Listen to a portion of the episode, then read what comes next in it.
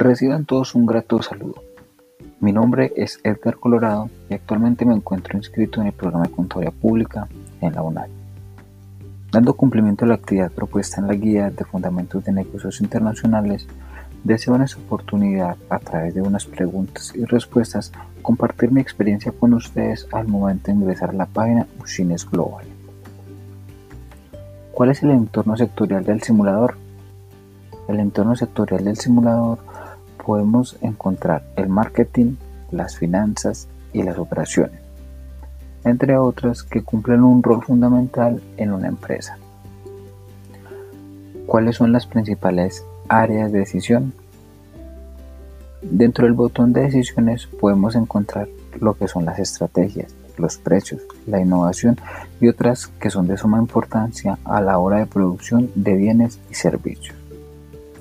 Al hacer un buen uso de estas áreas podemos posicionar a nuestra empresa entre las mejores. ¿Cuáles son y cómo funcionan los indicadores claves?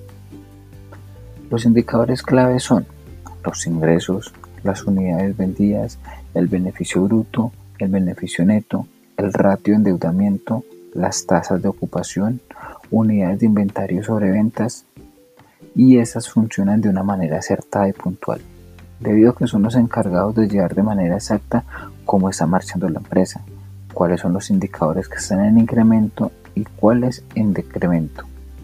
Esos indicadores los encontramos en el botón de decisiones, seguido del botón cuadro de mando. ¿Cómo y en qué momento se realiza el análisis de resultados? Si presionamos el botón de consultor, que está ubicado bajo el cuadro de mando, este de manera inmediata nos arroja los estados, los estados comparados con otras empresas. Esta función se debe realizar una vez terminada la toma de decisiones. ¿Cuál es la relación existente entre las áreas de decisión y los indicadores de resultados? La relación que podemos establecer entre estas dos áreas es que podemos ver los resultados al momento que aplicamos todo lo que contiene el botón decisiones, dándonos así un conocimiento pleno de cómo va nuestra empresa y qué debemos mejorar. ¿Cuál es el esto inicial de la empresa que me han entregado? La empresa Beta me entregó el esto donde pude analizar qué es líder al momento de la venta de bienes y servicios. Pero su nivel de endeudamiento es bastante elevado siendo eso así un poco preocupante, ya que a raíz de su deuda no se ven reflejados los ingresos. Y así damos por terminada mi experiencia en la página Business Global.